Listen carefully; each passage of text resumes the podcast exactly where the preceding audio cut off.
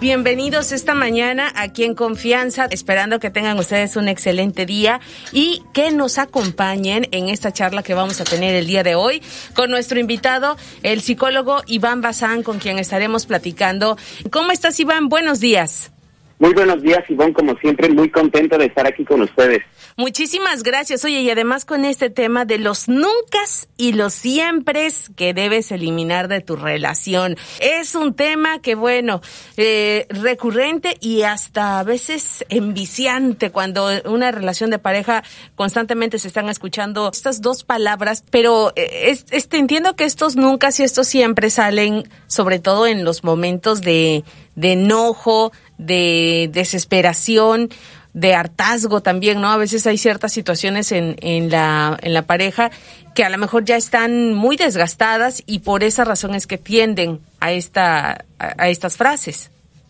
Sí, mira, por eso casi siempre menciono en los temas de relación de pareja a John Gottman. John Gottman, lo he mencionado, investigó durante 20 años matrimonios duraderos y felices y logró identificar siete patrones. Uno de esos siete patrones, el segundo es generar un ambiente de admiración y de gratitud. Sí. Estar, tenemos que ser el fan número uno de nuestra pareja y tenemos que admirar constantemente las cosas que hace la pareja. ¿Para que Justamente para que en estos momentos de crisis, de conflicto, no salgan el nunca y el siempre. Ok, ok.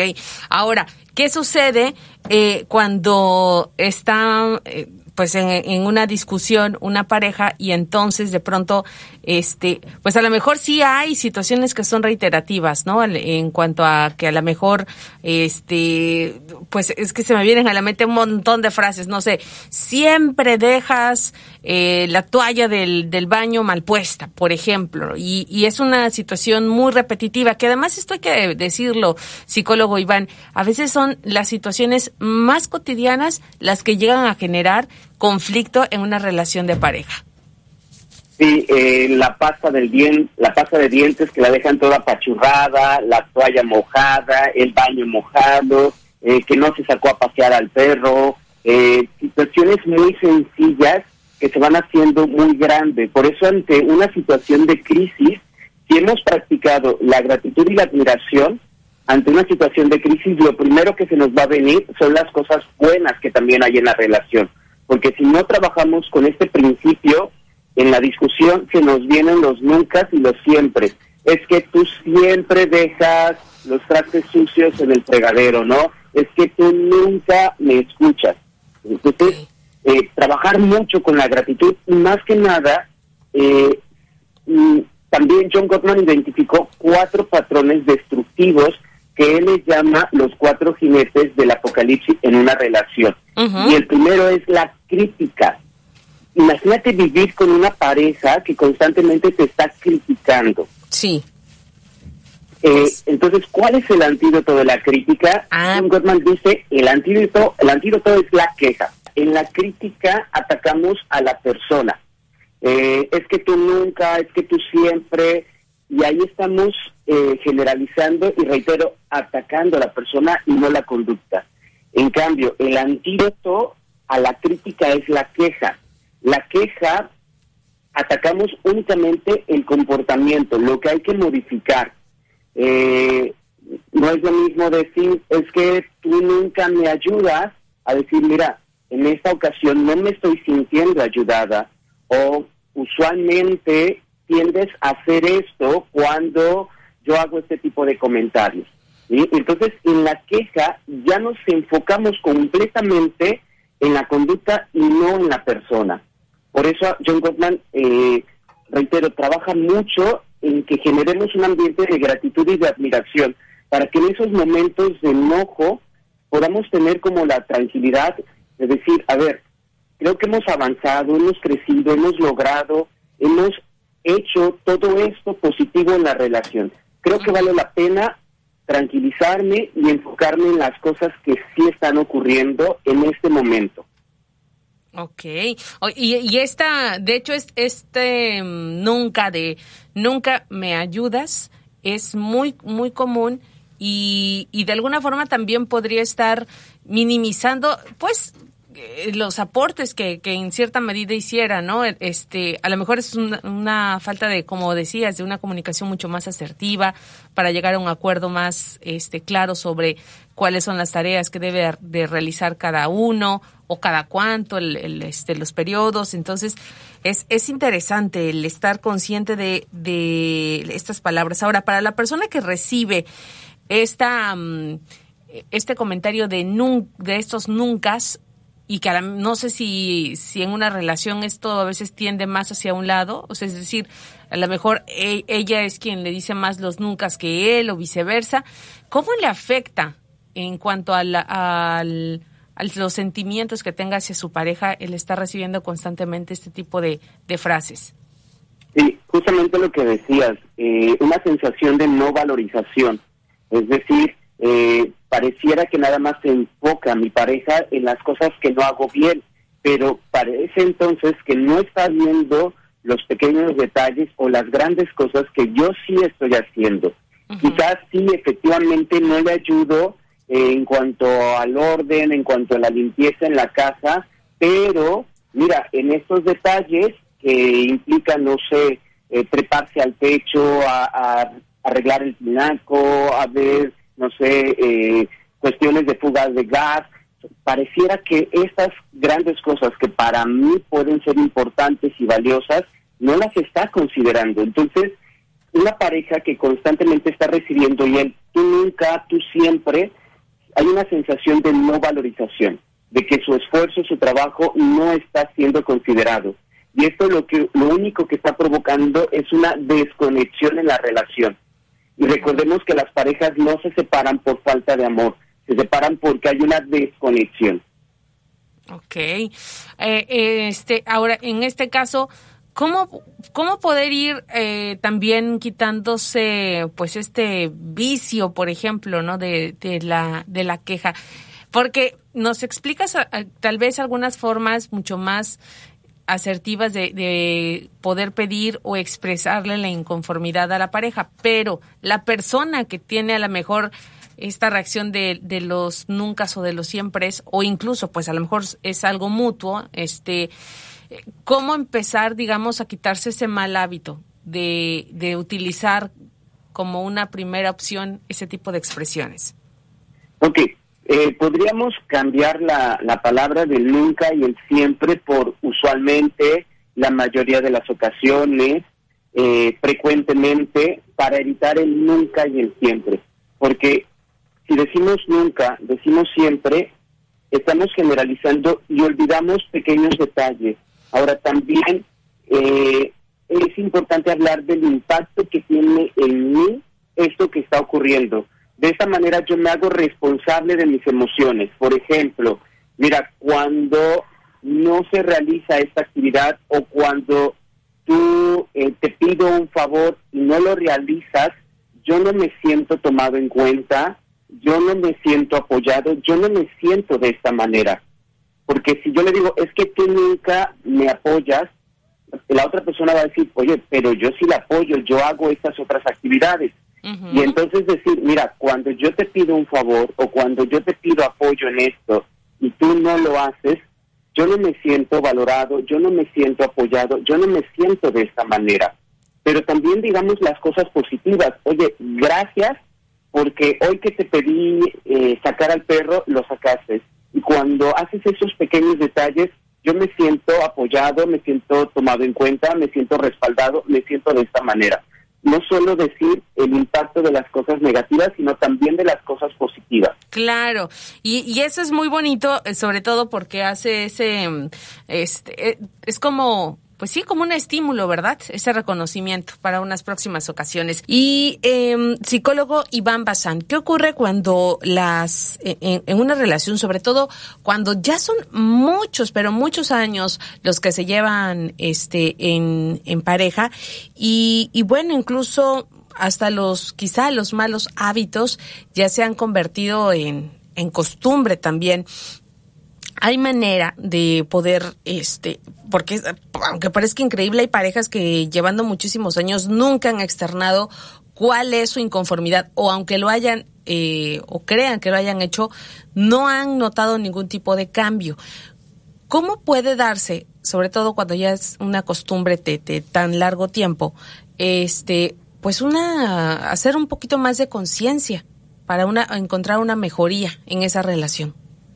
¿Cuáles serían los pasos? Ah, sí, mira, gracias a la neuroplasticidad sabemos que esta frase de genio figura hasta la sepultura no es verdad, ¿sí? Porque a pesar de la edad que tengamos, podemos desarrollar hábitos. Nuestro cerebro tiene esta plasticidad de que si yo ya tenía eh, ciertos hábitos, ciertas costumbres, aún teniendo 50, 40, 60 años, puedo hacer modificaciones. Entonces, es alentar a la pareja a esta motivación. ¿sí? Eh, ¿Cómo podemos empezar? Como bien lo dices, expresar justamente mi necesidad, mi inquietud. ¿Sí? Me encanta cuando hacemos estas actividades, yo disfruto mucho. Por eso es importante decir el impacto, tanto positivo como negativo, que tiene en mí el comportamiento del otro. Cuando tú tienes estas atenciones, estos detalles, yo me siento sumamente importante y valioso. Pero también tenemos que reconocer que no todos van a mostrar, por ejemplo, cariño de la misma manera que yo estoy acostumbrado. Quizás yo estoy acostumbrado a recibir, no sé, rosas, chocolates, este, detalles, la otra persona está más acostumbrada a, a dar cosas. Por ejemplo, no te traigo chocolates y rosas, pero te llevo a cenar a tal lado, ¿no? Y para mí eso es una atención no te traigo este, mariachis, pero sí te traigo, no sé, eh, el, el, DVD, la película, el CD que tanto te encanta, ¿no? Entonces, pero yo necesito quizás los detalles.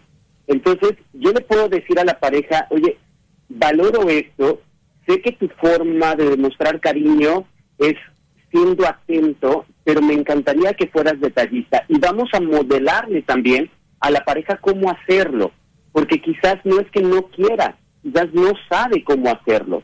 Entonces hay que irle modelando. Por ejemplo, saliéndome un poco del tema, pero ahorita lo relaciono. Yo como terapeuta, yo no le puedo decir a un papá, usted tiene que tener una mejor comunicación con su hijo.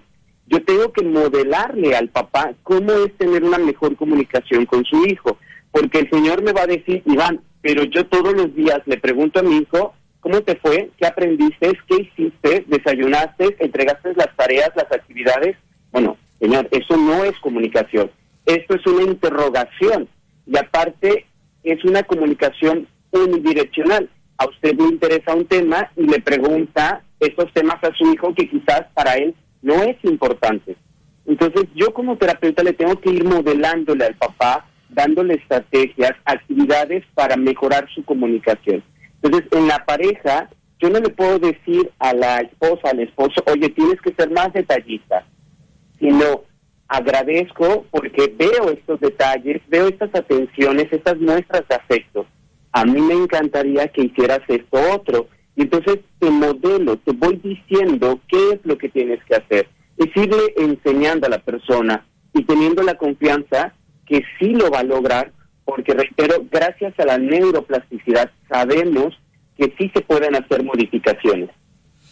Ok, y, y en este caso, eh, este, también es importante que, que, lo menciones, es porque hay matrimonios, por ejemplo, que ya pueden llevar décadas y sentir, pues que incluso ya, ya todo está, este, perdido incluso ahora hemos escuchado, ¿no? Parejas que a lo mejor llevaban ya 20, 30 años de casados y posterior a eso deciden divorciarse, por, probablemente por no haber podido reencauzar su comunicación asertiva.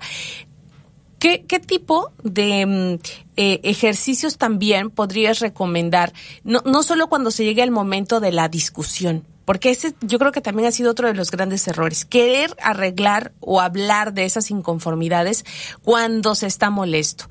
Pero ¿cómo, o no sé si existen algunos ejercicios, psicólogo Iván, para empezar a trabajar en esa comunicación asertiva?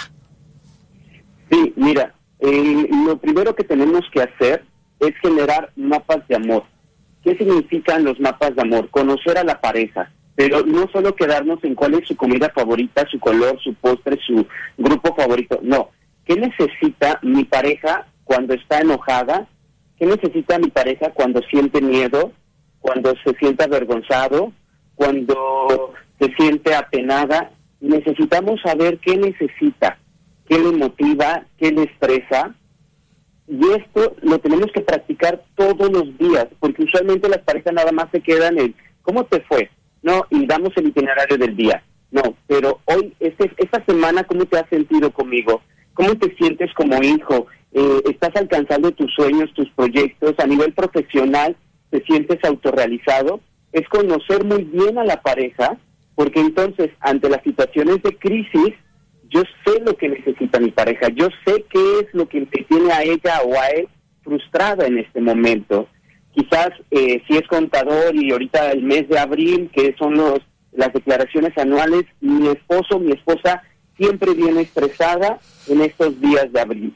Entonces, yo sé que en esos momentos él, ella está así. Entonces, eh, preguntarle quizás como, oye, ¿qué te gustaría cenar hoy? Bueno, si yo ya sé que viene estresada, estresado, en lugar de preguntarle qué te gustaría cenar, yo ya, yo ya sé qué le encanta o qué necesita en ese momento para relajarse, pues igual y le puedo preparar ya la habitación le diciendo el aire acondicionado, sé que le encanta tal serie, entonces le voy colocando la serie para que cuando llegue únicamente se relaje, ¿no? O le encanta o se distrae eh, bobeando un rato en sus redes sociales, entonces dejo que llegue y que se eh, atonte un rato en su celular, ¿no?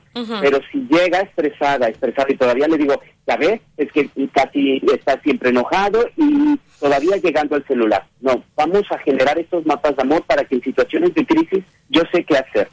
Que esa sería, ¿no? La, la reacción ideal, el soporte que debe existir en esa relación. Veracruz, República de México, la U de Veracruz. Son las 10 de la mañana con 39 minutos en XEU 98.1 FM. Hoy es jueves 1 de julio del año 2021 y continuamos, continuamos en confianza con Ivonne Pacheco. Gracias Artemio y esta mañana estamos platicando aquí en confianza acerca de esos nunca y siempre, esos siempre es que a veces eh, se dicen en, en las relaciones de pareja, bueno, no a veces, con mucha frecuencia, psicólogo Iván, y que pueden estar eh, dañando muchísimo la la relación, sobre todo porque pues están limitando eh, lo que bien eh, siempre escuchamos sobre una pieza clave en una relación de pareja como puede ser la comunicación. A veces las quejas o los reproches son tan reiterativos que impiden el que se pueda avanzar en la, en la conversación o en ese conocimiento del que nos estabas hablando, psicólogo Iván, donde podemos este, detectar cuáles son los gustos, necesidades o hasta carencias que pueda tener nuestra pareja. Ahora, eh, quería preguntarte también, psicólogo, eh, en este proceso de, de conciencia donde pues quieren tener una comunicación más asertiva, habrá tropiezos en el camino. Este es, por ejemplo, cuando van a, a terapia, pues me imagino que, que tú te has topado con estos casos donde regresan y, acusan al otro. Es que usted dijo que no dijéramos siempre o nunca y él me lo volvió a decir o ella me lo volvió a decir. ¿Qué, qué pasa con este proceso? Sí, eh, mira, también algo que importante que le digo a las, a las parejas es que cuando hay una toma de conciencia ya no hay un retroceso. Por lo menos antes eh, se atacaban y uno decía es que tú nunca, es que tú siempre y el otro se enganchaba y también contraatacaba. Porque el venir a terapia, de pronto sí, yo ya dejé de decir el siempre, no importa que la pareja lo siga diciendo, pero entonces en lugar ahora de criticar de ya ves como yo sí voy avanzando y tú no, es ir comprendiéndola. ¿sí? No importa si la persona ya habíamos dejado y el nunca y el siempre y de pronto ante una un, un enojo eh, un poquito más difícil, ahí no pudo volvió a cometer el error, no importa, porque no hay un retroceso. Al menos se dio cuenta en el momento de, ya dice otra vez el siempre y el nunca. No, no pasa nada. Solo ya me estoy dando cuenta. No sé si me doy a entender. Eh, antes no tomaba yo conciencia, ahorita no importa que me volví a equivocar, pero sí fui consciente del error que cometí. Y si no me di cuenta yo, mi pareja se dio cuenta y no me conmigo y entonces el trabajo es mejor.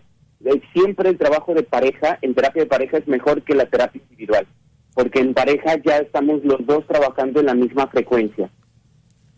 Ok, eh, este, ahora, eh, en cuanto a las eh, relaciones donde mm, incluso ya hasta se ha hablado de, de un posible divorcio, esto ya es, es un punto mucho más sensible.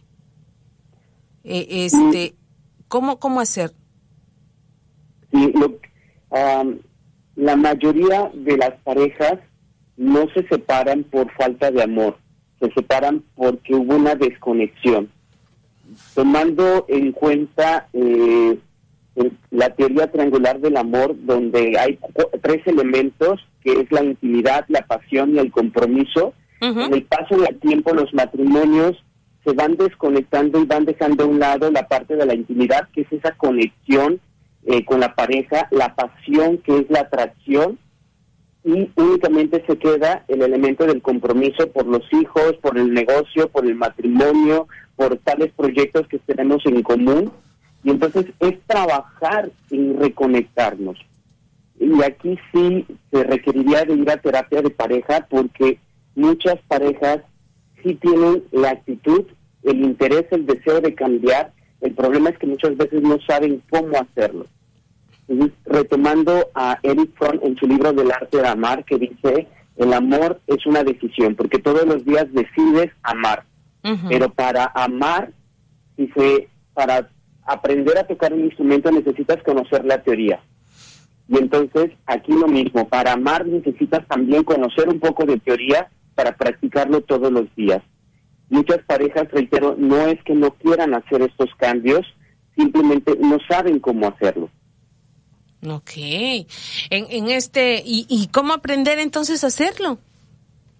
Sí, eh, una, ya sea, hay muchos libros que ahorita, si quieres, menciono eh, este libro que se llama Con el amor no basta, de Aaron Beck. Este es muy bueno, este libro, porque no solo de amor se vive en una relación de pareja. El amor no lo es todo. Es importante, claro, pero no solo de amor se vive en una relación. ¿Puedes repetir? Con el amor no basta. Con el amor no basta, ese es el libro, ¿ok? De Aaron Beck, ese es uno. Otro de Jorge Bucay, que se llama Amarte con los ojos abiertos. Este es un libro que habla de lo que ocurre después del enamoramiento. Porque muchas parejas eh, terminan una vez que el enamoramiento se acaba. Es que ya no siento lo mismo. Entonces creo que ya el amor se ha ido. No, se ha acabado el enamoramiento y empieza el verdadero reto de amar a la pareja. Claro. El otro libro que les había mencionado de este, Eric Fromm, que es el libro de El arte de amar, ese también es muy bueno, El arte de amar. El arte de amar. El arte de amar de Eric Fromm. Sí. Otro libro es Las siete reglas de oro para vivir en pareja. Ok. De John Gottman. Ok, y, y bueno, que además me imagino que son siete, pero mm, porque son en poquitas no han de ser algo nada fáciles. No, pero las primeras cuatro son importantes para el manejo de conflictos, eh, que ya los había estado mencionando. El primero es generar estos mapas de amor, conocer al 100 a tu pareja. Segundo, generar un ambiente de gratitud y de admiración. Tenemos que ser el fan número uno de nuestra pareja y todo el tiempo estarle diciendo, digo, no todos los días de, ay, gracias por la comida, gracias por la ropa, gracias por trabajar, gracias por, no, pero quizás las acumules, digo, oye, me encanta todo el esfuerzo, el trabajo, la dedicación que haces y por qué lo admiro. No solo es una lista de cumplidos, sino también porque admiro estas virtudes, estas cualidades. El tercer punto es genera, eh, trabajar con la conexión en la pareja que John Gottman nos dice, en lugar de regalarme un día una docena de rosas, mejor regálale durante 12 días una rosa. Es trabajar con conectarme con la pareja. ¿Qué le, ¿Qué le encanta? ¿Qué le apasiona? Y vamos invirtiendo en esos pequeños detalles, atenciones hacia la pareja. Ok. Ese es el tercer punto. El cuarto punto es dejarse influenciar por la pareja, pero no decirnos a las polaridades. Dejarse influenciar cuántas veces eh, no te acercas con tu pareja y él o ella te pide un consejo y tú te apasionas dándole los consejos, ayudándole y de pronto no hace caso a ninguno de los consejos que tú le has dado. Nos sentimos no tomados en cuenta, no valorados. Pero ¿qué pasa cuando se pone esa camisa que tú le dijiste? Me encanta cómo se te ve esa camisa y se la pone. Nos sentimos escuchados, ¿no? Claro. Oye, y ahí también es donde surgen esos eh, nunca y siempre. Es que nunca me haces caso, es que siempre ignoras lo que yo te digo. Entonces, imagínate, hay, hay un, un cambio bastante positivo si, si se está consciente de, de, este punto. Me llamaba mucho la atención el que mencionabas de hacerte fan de, de tu pareja. Y a veces en la cotidianidad olvidamos, más allá de ser un halago, el reconocimiento que se le puede dar a la pareja. Sí, es que mira, también eh, hay una teoría que se llama la, la economía de caricias. Todos necesitamos una caricia. Y una caricia no necesariamente es contacto piel con piel. Una caricia es una mirada, una retroalimentación, una palmada, eh, esta admiración por la pareja. Eh, Alex Rovira, que es este autor que habla de la economía de caricias, dice, entre el dolor y la nada, la gente va a preferir el dolor antes que la nada. ¿Qué es el dolor? Una caricia negativa. Oye, hago todo esto por la relación de pareja y nunca hay un cumplido, ah, pero me equivoco y ahí sí me dices cosas, ¿no? Entonces, entre el dolor y la nada, hay personas que prefieren el, dolor, la caricia negativa, antes de sentir que son la pareja le es indiferente, ¿no? O son indiferentes para su pareja. Entonces, es por eso la importancia de volvernos el fan de nuestra pareja. Wow, oye, y eso que estás diciendo es muy fuerte, lo de la caricia negativa, porque pues sí, o sea, si ya sabes a veces hasta la reacción que va a tener si dices o haces tal cosa, pero es la única manera en la que existe una reacción, pues es, hay que considerar, ¿verdad? Que a veces el ser humano tiende a ser tóxico por naturaleza. Qué fuerte lo que acabas de decir, psicólogo. Pero bueno, ojalá y, y, estemos más conscientes para evitar esas caricias este, negativas. Muy bien.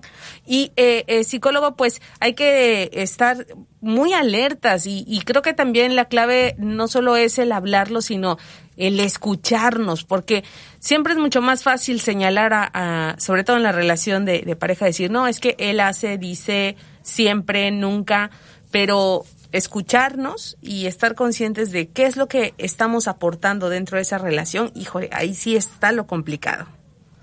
Sí, como dice José José, todos sabemos oír, pero poco sabemos escuchar, o poco saben escuchar, ¿no? claro, claro. Y es y eso es eh, parte de la clave de una buena comunicación. Incluso hay quienes dicen que eh, los, las mejores personas que saben conversar no son aquellas que hablan demasiado, sino las que escuchan más. Sí, definitivamente, porque no nos enseñan realmente a escuchar. Solo, solo oímos. En una relación de pareja, ok, ya te desahogaste, ahora va mi punto de vista. No, escuchar realmente es conectarme con su emoción, conectarme, con, tratar de comprender lo más que pueda el pensamiento de la otra persona. Claro. Yo en el lugar de la otra persona estaría pensando exactamente lo mismo. Si hubiera tenido los mismos padres, la misma familia, la misma educación, yo vería el mundo tal como él o ella lo está viendo. Muy bien. Pues psicólogo Iván Bazán, siempre es un gusto platicar contigo. Muchísimas gracias. Y quisiera también a modo de conclusión si puedes este compartirnos algún tip más para, para evitar estos nunca y estos siempre en la relación. Y darnos cuenta también que muchas veces lo que reclamamos es lo que nos hace falta también hacer por nosotros pido que la otra persona eh, se comprometa, pero ¿qué tan yo, tanto estoy yo comprometido conmigo mismo? Pido que la otra persona me valore, pero ¿qué tanto he invertido yo en mi propia autovaloración? Entonces, muchas veces las quejas, las críticas están enfocadas en cosas que yo no hago por mí mismo. Entonces, también aprovechar estos, es que tú nunca siempre, a ver, espérate, Iván, ¿qué tanto yo esto no lo hago conmigo o qué tanto siempre hago esto también conmigo? Claro, claro. Pues hay que estar eh, haciendo siempre esa, esa revisión constante, sobre todo para crecer eh, en esa relación de pareja. Muchísimas gracias, psicólogo Iván Bazán. Y si eres tan amable también de compartirnos tus datos de contacto, ¿dónde pueden, este, entiendo que de, manera individual o hasta en pareja pueden estar en contacto contigo? Sí, a través de mis redes sociales como eh, psicólogo Iván Bazán en Facebook, Instagram, YouTube y mi número de teléfono es 2292 23 39 26.